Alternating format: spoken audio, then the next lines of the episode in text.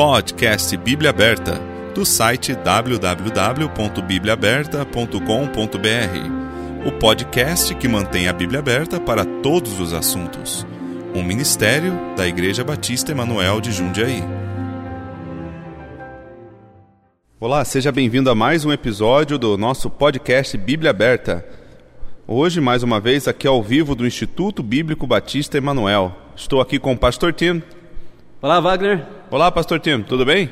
Tudo bem? Olá, alunos do Instituto. Sim, e presença garantida de todo mundo. Opa! Bom, na última semana nós falávamos sobre a preservação, né, da, de como foi preservada a, a palavra de Deus. Sim. Anterior a isso nós falamos de como foi dada né, a inspiração.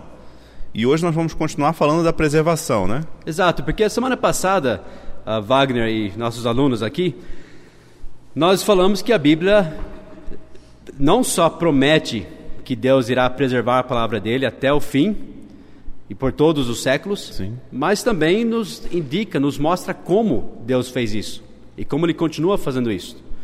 Nós terminamos falando que a Bíblia foi preservada não pelo desuso ou não guardada em algum mosteiro lá no deserto ou numa biblioteca do Vaticano lá daquele lugar apóstata lá em Sim. Roma.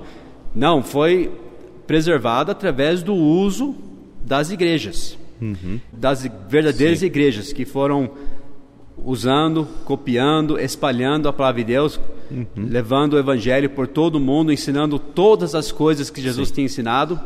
Então, é, esse foi o processo de preservação. Cremos que Deus preservou a palavra dele, cremos que temos as palavras preservadas Sim. de Deus para hoje, e nós seríamos omissos, seríamos fracos pastores e crentes se nós não defendemos isso, se nós temos esse conhecimento, temos que falar do- do- Sim. a verdade. Não é para machucar alguém, seria nós encorajamos todos os crentes a usarem a verdadeira, pura, preservada palavra de Deus. Sim. E lembre-se que todos os livros do Novo Testamento eles foram escritos e enviados para igrejas em que região?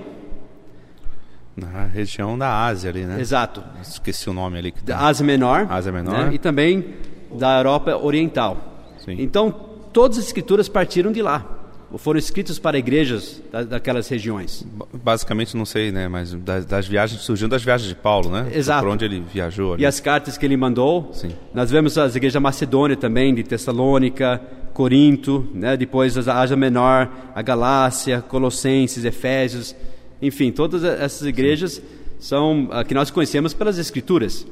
E a forma que eram transmitidas e passadas dessas escrituras era de uma forma circular. Se você lembra, nós acho que lemos a semana passada em Colossenses 4 e 16, poderia ler novamente, por favor? E, quando esta epístola tiver sido lida entre vós, fazei que também o seja na igreja dos Laodicenses. E a que veio de Laodiceia, lede a vós também. as igrejas em Apocalipse, Sim. ah, tanto da Laodiceia como Éfaso, Sim. a igreja de Filadélfia, enfim, todas essas igrejas tinham as escrituras, tinham uma cópia dessas escrituras e elas passavam para outras igrejas na região e aquelas igrejas passavam para eles e de uma forma circular eles salvaguardavam as escrituras Sim. e as comparavam cuidadosamente. Nós temos que lembrar também que nessa mesma época, pessoas já estavam tentando corromper a palavra de Deus. Com certeza. É alertada na É alertado. Bíblia, né? Leia, por exemplo, 2 Pedro 3, 15 a 16. Sim. Só deixar claro também que nesse versículo de Colossenses, aqui fala, e a que veio de Laodiceia, lede a vós também. Não que tenha uma carta inspirada de Laodiceia que a gente não tem na Bíblia. É uma carta que estava lá, poderia Uhum. ser dos Éfesos, poderia ser dos Coríntios, não sei, né? Porque às vezes pode gerar dúvida. Ah, tinha uma carta em Laodiceia que a gente não tem na nossa Bíblia, né? É, se nós não temos ela é porque, É não porque foi não- inspirada e nem não preservada. do canon. Então, obviamente, Do ou canon, como né? você disse, é uma carta que eles tinham mesmo, já parte das escrituras que passaram para eles. Sim. Qual que você pediu? Segunda, 2 Pedro. Pedro 3, 15 e 16.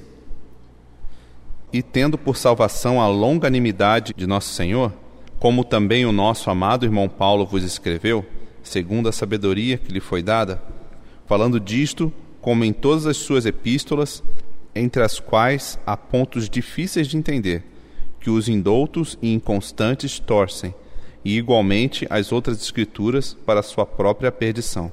Então, já na época de Pedro e Paulo, homens falsos mestres estavam torcendo as escrituras. Sim. Como é que as igrejas protegiam a verdadeira palavra de Deus? Obviamente o Espírito Santo estava envolvido, mas foi através das igrejas, que nós vimos Sim. semana passada, que são as igrejas verdadeiras, que são a coluna e firmeza da verdade. Como o Espírito Santo usou as igrejas? Eles copiavam essas cartas, passavam essas cartas de uma forma circular e iam comparando os manuscritos. Vamos supor que algum falso mestre tentou mudar alguma palavra, algum trecho, algum versículo, que acontecia naquela época. As igrejas comparariam e comparariam com outras igrejas, outros manuscritos, outras cópias, que lembre-se, para Deus, uma cópia é tão importante quanto, aliás, mais importante quanto a original. Nós não temos nenhuma das originais. Sim. Então eles podiam comparar as cópias naquela época e conferir as verdadeiras escrituras. Aliás, as igrejas que receberam a carta inicial, sem dúvida, eles tinham uma cópia fiel naquela igreja. Era só ir até lá, conferir e assim por diante. Se você comparasse a maioria dos manuscritos, estavam dizendo uma certa coisa, e um só manuscrito estava com uma leitura diferente naquele versículo, você ia descartar aquela leitura diferente. Teria uma segurança na maioria dos manuscritos. Então é assim que nós vemos historicamente como Deus foi preservando as escrituras, na maioria dos manuscritos. Sim, é interessante ver também que o modo como Deus utiliza também para preservar é através da, das muitas leituras que os salvos faziam também, porque para você perceber que um texto está um pouco diferente, é porque você conhecia muito o texto correto, né? Bom, até nós hoje, no nosso fraco cristianismo hoje, né, nós podemos ter crentes muito melhores. Eu tenho certeza que no passado tinham crentes que conheciam muito melhor as escrituras do que nós. É, não existia tanta internet, né? Tantas É. outras coisas que desviavam a atenção. E eles tinham muito amor e zelo à palavra de Deus. Sim. E sem dúvida eles conheciam os trechos certos, como nós, eles sabiam que Deus se manifestou em carne, por exemplo. Sim, aí vocês leem que em aquele, mas tá estranho esse texto, né? Já descartava já. Exato. E lembre-se, foi espalhando pelas igrejas. E aquelas cópias falsas ou corrompidas iam sendo deixadas de lado. E eles foram fazendo isso e levando o evangelho a toda criatura, foi espalhando.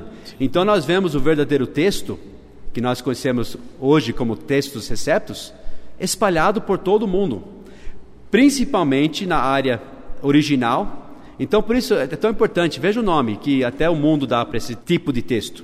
Texto bizantino, que é daquela região, a gente vai falar da, do antigo Império Bizantino, que era o Império Grego, que se separou do Império Latim, que seria a Roma Ocidental.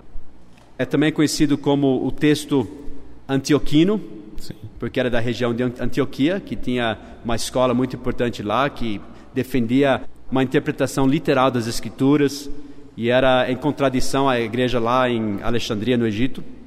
É também chamado ah, o texto tradicional, porque era o texto que foi tradicionalmente usado pelos crentes que falavam grego por séculos. Também chamado texto sírio, porque também tem a ver com a área bizantina daquela região. Então, olha a importância, eh, esse texto é justamente do berço de onde foi dado essas escrituras inicialmente, onde as igrejas preservavam. Nós temos registros históricos, por exemplo, leia essa citação de, como eles chamam, dos pais da igreja. Quando eles falam pais da igreja, estão falando de pastores dos primeiros séculos. Sim. Nós não vemos eles como pais necessariamente. Veja, veja o que Tertuliano disse. Ah, Tertuliano escreveu entre 160 a 220 Sim. depois de Cristo. Veja o depoimento dele quanto à comparação que as igrejas faziam aos manuscritos e como eles conferiam os manuscritos. Se quereis exercitar vossa curiosidade proveitosamente na questão de vossa salvação, visitai as igrejas apostólicas, nas quais as mesmas cadeiras dos apóstolos ainda presidem em lugar deles. Aí as epístolas autênticas deles são lidas, ouvindo-se o timbre da voz e percebendo-se o semblante de cada um. A Acaia está perto de vós? Tendes Corinto? Se não estáis longe da Macedônia, tendes Filipos e Tessalônica. Se podeis ir à Ásia, tendes Éfeso. Se estáis perto da Itália, tendes Roma. Tertuliano, 160, 220 depois de Cristo. Então, Obviamente, o que ele escreveu não é escritura. Sim. Mas tudo indica que quando ele escreveu isso, Sim. possivelmente ainda tinha até as autógrafas, as originais, nessas igrejas que ele mencionou. Sim. Então é muito importante essa região. Daí, se nós conhecermos a história, você vai saber que o Império Bizantino se separou da parte ocidental da Europa. Então ficou a parte latim, onde ficou Roma, a Igreja Católica Romana, e todo o Império Bizantino, onde eles ainda preservavam a língua grega. E ficou separado assim por mil anos. E nisso foi crescendo muito esse texto que nós conhecemos como texto bizantino. Não só contido num só lugar, mas por todo o Império Bizantino. Foi espalhando. E não só na língua grega, mas existem, existiam versões muito antigas, traduzidos do texto que nós conhecemos, do, da linha do texto Receptus, ou texto bizantino, em outras línguas. Os historiadores da época da Reforma, como Beza, que era o cunhado de Calvino, se eu não me engano, eles falaram, por exemplo, da igreja dos valdenses, ou eles eram conhecidos antigamente como os Vaudois. Uhum. Eles traduziram a Bíblia para um latim antigo chamado itálico por volta do ano 157 pela história, eles dizem que não depois disso. Então, isso está levando já à época dos apóstolos já. Essa Bíblia dos Valdenses Sim. foi recebida da mão, possivelmente, dos próprios apóstolos Sim. lá em Antioquia. E eles guardaram essa Bíblia por séculos. Se mantiveram separados da Igreja de Roma, a Igreja Católica, foram perseguidos pela Igreja Católica, foram mortos a milhares, e eles foram carregando essa tradução da Bíblia num latim antigo chamado itálico por anos e Sim. anos. Até que no século XVI ou XVII, os últimos valdenses foram completamente mortos, destruídos pela Igreja Católica. E era da linha tradicional, da linha bizantina, ou do, da linha do Textus Receptus. Sim. Mesmo aconteceu com outras igrejas, por exemplo, a igreja eh, da Síria, a igreja gaulesa também no sul da França, a gente fala da igreja, como o mundo acaba falando, são igrejas daquela região. Uhum. Eles falam da igreja gaulesa como se fosse uma entidade, mas não, são igrejas daquela região. A, a igreja também céltica na Escócia, na Irlanda também. Todas essas estavam em oposição à igreja católica. Sim. E até mesmo a igreja ortodoxa grega, que se separou da igreja católica, manteve ainda esse texto Sim. chamado texto Seceptus, ou do texto da linha bizantina. Então tem vários testemunhos, não é só também o grego, que é muito importante, justamente da região da Ásia Menor, da, da parte oriental da Europa, de onde veio as escrituras, mas também por todo o mundo. E essas traduções, essas versões que estavam sendo carregadas do texto chamado texto Seceptus, em oposição à Igreja Católica. E o que aconteceu? Na época da reforma, um pouquinho antes deles traduzirem as Bíblias nas vernaculares, tipo no alemão, depois no inglês, em francês, nas outras línguas, pelos reformadores, Constantinopla caiu para os turcos otomanos. E lembre-se, a parte grega bizantina ficou separada do lado ocidental da Europa, que falava latim. E depois de mil anos, com a expansão do Império Otomano, muitos escribas do grego, né, lá em Constantinopla e na região da, do Império Bizantino, trouxeram muitos manuscritos para a parte ocidental da Europa. Sim. Bem quando saiu a imprensa. Gutenberg, né? Gutenberg, bem nessa época, quando eles começaram a imprimir as Bíblias. Então nós vemos a mão de Deus novamente nisso. Sim. Todos esses textos gregos vieram da linha do texto Receptus e os reformadores reconheceram que eram o texto dos crentes, o texto preservado, o texto que foi espalhado pelo mundo, o texto das regiões originais, e eles publicaram esses textos como textos receptos, começando por Erasmus e Beza, Stefanos, os irmãos Elzevir, assim por diante. E a gente vai falar sobre isso mais para frente. Então essa é a história, Wagner. Comparando então esses textos gregos bizantinos, com essas versões dos crentes que foram nas montanhas Alpes, lá do sul da França, do norte da Itália e de outras regiões, lá na Escócia, por exemplo, também, que foram preservando e guardando essas escrituras pelos séculos, até sob perseguição, comparando, era o mesmo texto. Sim. Isso que foi incrível, que foi maravilhoso, vendo como Deus se preservou, como pelas verdadeiras igrejas e na maioria dos textos. Então, resumindo, existe hoje mais do que 5 mil textos gregos, alguns por inteiro, alguns fragmentos, mas mais que 5 mil. Desses mais que 5 mil textos gregos, Wagner, mais do que 90% são da linha do textos receptos. E não é contido em uma região só, espalhados pelo mundo. Está vendo? Sim. Então nós que cremos que Deus preservou a palavra dele e vemos a forma que Deus preservou a palavra dele, não temos dúvida que o texto dos receptos é a palavra preservada por Deus. E nós temos evidência suficiente disso na história.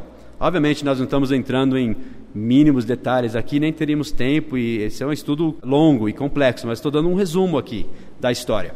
E você pensa da linha do texto que é conhecido como texto crítico, em que são baseadas as Bíblias modernas hoje, atualizada, a NVI, todas essas Bíblias, poucos manuscritos apoiam esse texto. Por exemplo, o que eles usam realmente para basear o texto crítico são principalmente dois textos que nós falamos: os sináticos e o vaticanos. Sim. E alguns fragmentos diferentes, no máximo uns 30, que eles conhecem como da linha do texto alexandrino. São de que região? De são são da, da, Ásia Menor, lá da parte oriental da Europa? Não? Não. São de onde? Do Egito. São do Egito. Isso é um outro estudo que talvez a gente nem vá entrar, mas compara os dois, Antioquia e Egito.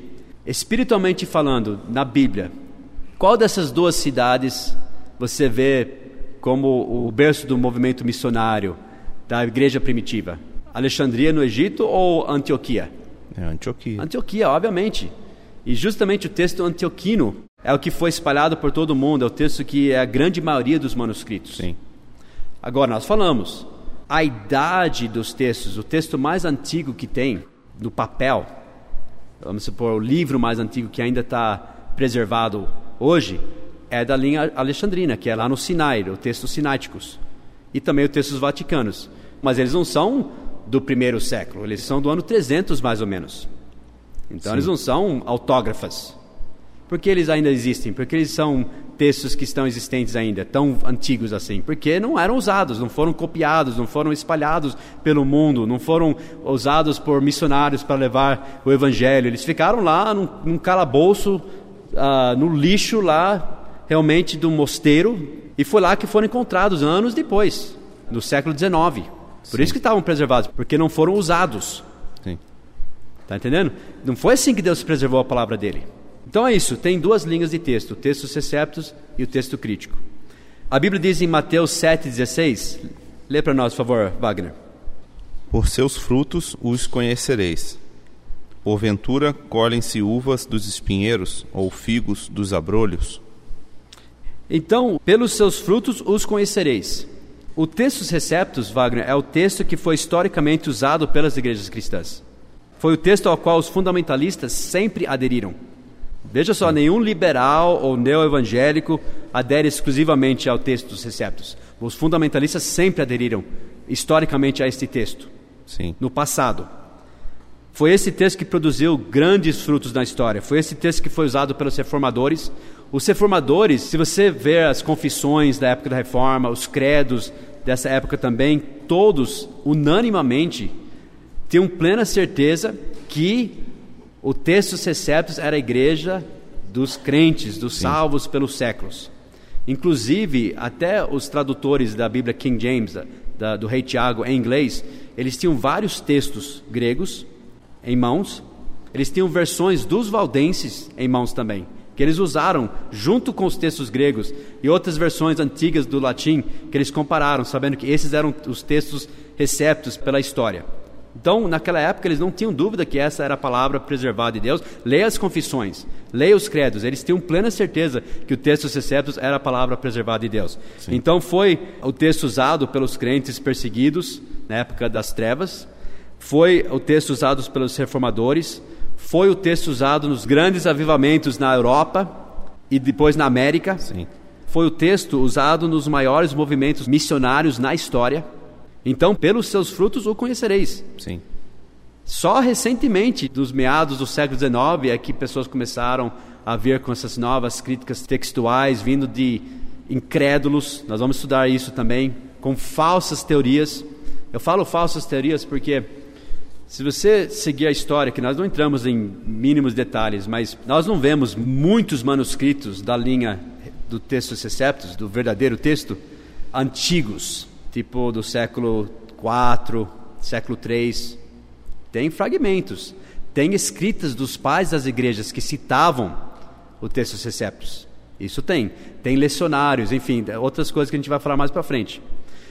Por que não? Porque eram usados, foram espalhados pelo mundo foram copiados. Mas, por exemplo, tinham épocas que, se nós fôssemos estudar os tipos de manuscritos, tinham manuscritos chamados unciais, manuscritos chamados minúsculos e outros tipos de manuscritos, tipos de papel diferente ou pergaminhos diferentes. A gente podia estudar sobre isso também.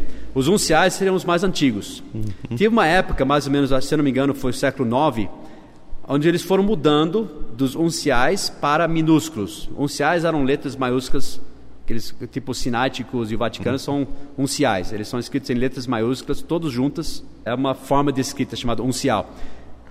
E a partir do século IX começou a surgir uma escrita chamada minúsculo, que era mais comum naquela época, que era quase como nós fazemos, temos hoje, maiúsculas e minúsculas juntos. A grande maioria dos minúsculos é da linha do texto Seceptus. Então você começa a ver quando foram escritos, da época do século IX, por exemplo, eles foram copiados de unciais do texto Seceptus. Obviamente, eles tinham que ser copiados de alguma fonte. Qual fonte foram usadas? Os unciais. Sim. E por que não existe mais? Porque foram usadas, foram copiadas, passaram a virar minúsculas. Está entendendo? Sim. A história mostra isso. Isso é comprovado historicamente que não é todos foram copiados de uma só fonte. São fontes variadas, até algumas variações que a gente acaba vendo no texto Seceptus, que são muito, muito poucas, mas eles acabam provando que não eram copiados de uma fonte só. Até Sim. isso Deus usou para mostrar uma variedade de testemunhas. Mas é incrível, todos os textos, todos os manuscritos da linha do texto Seceptus, eles concordam entre si de uma forma incrível, maravilhosa. É um texto só. Sim. Se tem alguma variaçãozinha aqui e ali, é facilmente detectável. Nós sabemos que nós temos hoje que é chamado texto Seceptus. Agora, do texto crítico, só entre os sináticos e os vaticanos, eles discordam entre si mais vezes que eles discordam com o texto Seceptus. É incrível, todos os textos da linha. Aliás, nós falamos no começo que tinha duas linhas de textos, o texto Seceptus e o texto crítico. Mas, de fato, nem existe uma linha chamada texto crítico, porque os manuscritos dessa linha do texto crítico, eles discordam tanto entre si que é difícil você até falar que é uma linha de texto. E já os manuscritos do texto exceptos, eles concordam de uma forma incrível entre si. Sim. Então, conhecendo a doutrina da preservação das Escrituras, o que Deus disse que Ele ia fazer, como Ele ia fazer, quais desses dois textos vamos aceitar como as verdadeiras palavras de Deus? É. Obviamente. Fica a questão aí para você ouvinte pensar e responder, né? Qual texto você acredita que é o preservado? O Receptus ou o crítico que é baseado em Codex Aleph, Codex não sei do que, Vaticanos é. e tudo mais. E sem falar dos erros e das doutrinas falsas que foram introduzidas no texto Sim. crítico. E que até hoje é introduzido, né? Exato. Agora, você fala, o que, que os estudiosos dizem que negam a veracidade disso que nós falamos hoje? Da historicidade do texto recebido. O que, que eles fazem? Eles inventam falsas teorias. A mesma coisa que acontece hoje com criacionismo e evolucionismo. Os cientistas evolucionistas têm prova da evolução? De Não. forma nenhuma. Eles têm teorias, eles baseiam tudo na teoria deles. É o mesmo que acontece com os da linha do texto crítico. Talvez a semana que vem a gente vai falar das regras que eles usam na crítica textual para completamente desfazer do texto Receptos e tentar introduzir um outro texto que nem existe, porque realmente o texto crítico, eles ficam. Só para você ter ideia, o texto crítico concorda com o texto Seceptus em 93%. Você fala, ah, então tá bom, né? A maioria das pessoas fala, tá bom, então 93% tá bom demais, né? É. Já é comprovado o suficiente. Não, mas esse 7% é o equivalente às epístolas de 1 e 2 Pedro. Então não é pouca coisa, e também são versículos, são frases importantes. Nós não cremos que Deus preservou só 93% da palavra dele. Nós cremos que Deus preservou toda a sua palavra. Sim.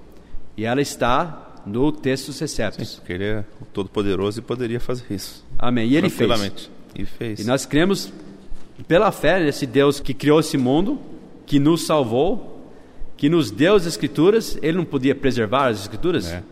Claro que poderia e fez. E só existe um lugar onde você pode hoje dizer que ele preservou: no texto Seceptos. Se você é da linha do texto crítico, você não tem uma Bíblia preservada. Você vai falar, olha, eu não sei, depende de qual manuscrito a gente acha aqui, ali. Eles vão procurando manuscritos antigos, comparando. E nós falamos, não, nós temos aqui a Bíblia nas nossas mãos, preservada, pura, e vamos segui-la, vamos obedecê-la. Ponto final. Sim. Então, por hoje ficaremos por aqui. Muito obrigado você ouvinte que vem nos acompanhando. Já está no nosso sexto episódio, o sétimo episódio dessa parte sobre a Bíblia, né?